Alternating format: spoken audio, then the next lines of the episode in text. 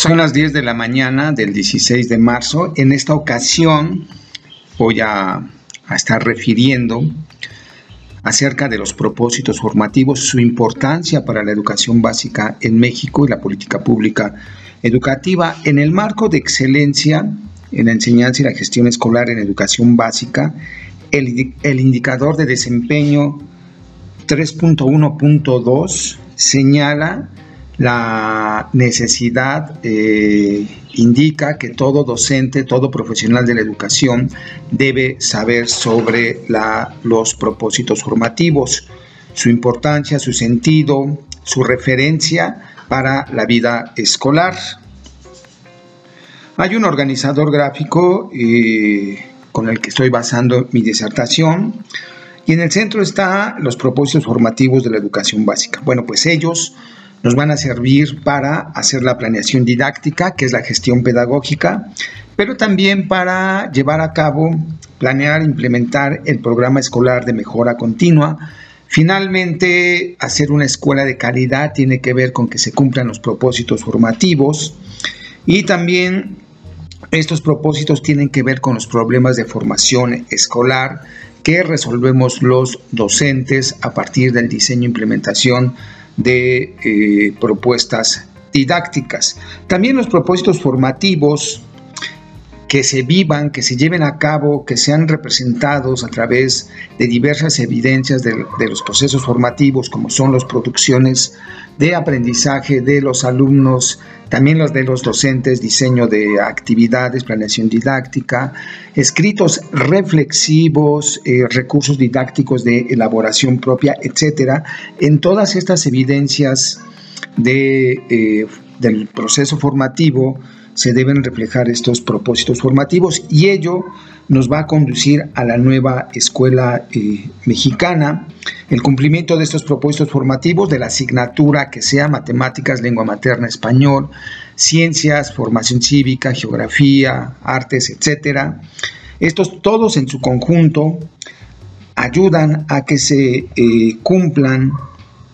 los principios de la nueva escuela mexicana la identidad, la honestidad, la participación ciudadana, la dignidad humana, la interculturalidad, la cultura de la paz y el cuidado, respeto, aprecio por la naturaleza del medio ambiente. Estos son los ocho principios de la nueva escuela mexicana, eh, que son eh, principios filosóficos, políticos, éticos, que se leen de manera explícita implícita también en los propósitos formativos. En cuanto a la planeación didáctica, toda planeación didáctica debe llevar actividades para que se cumplan estos propósitos formativos y se dé eh, también pleno logro de los principios legales y filosóficos de la educación básica en México, de la nueva escuela mexicana. Estas actividades didácticas deben llevar un orden lógico, no ser repetitivas y llevar un sentido ético, político, para cumplir con los principios de la nueva escuela mexicana. Eh, también estos propósitos formativos van a estar en el programa escolar de mejora continua como una referencia para su construcción, ya que para hacer las estrategias de gestión de acuerdo a diferentes ámbitos principalmente en los ámbitos de gestión, prácticas docentes y directivas, formación docente, avance de los planes y programas educativos y participación de la comunidad, es importante tener como referencia los propósitos eh, formativos. Las acciones de estas estrategias de gestión para, eh, deben ser lógicas, no repetitivas y con sentido ético, de igual manera que en las actividades didácticas de la planeación, es decir, los propósitos formativos se ocupan en el ámbito de gestión de aprovechamiento eh, escolar y ausentismo de los alumnos, precisamente para hacer que haya una correspondencia entre el aprendizaje, desarrollo del alumno y estos propósitos formativos, en práctica docentes y directivas para que el diseño de las planeaciones didácticas sea acorde a los propósitos formativos. En el ámbito de formación docente,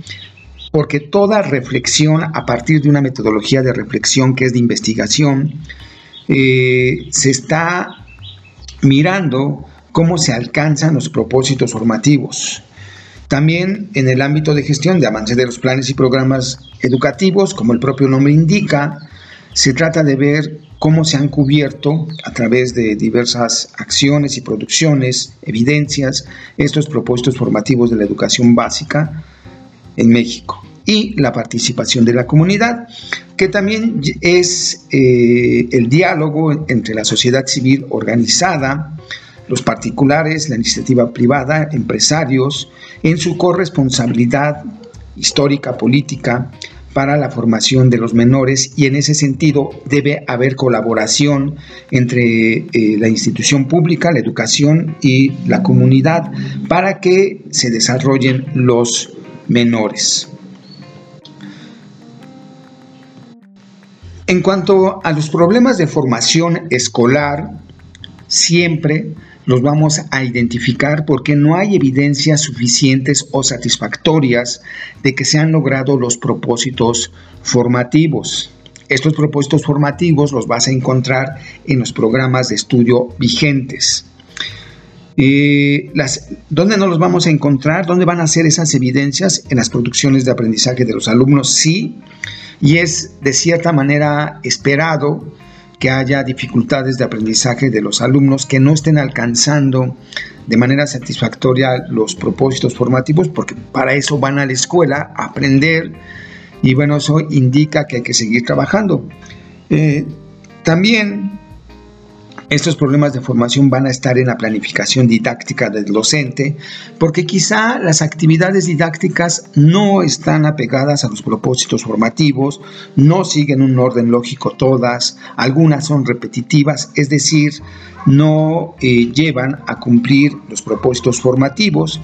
Y también eh, otra evidencia son los registros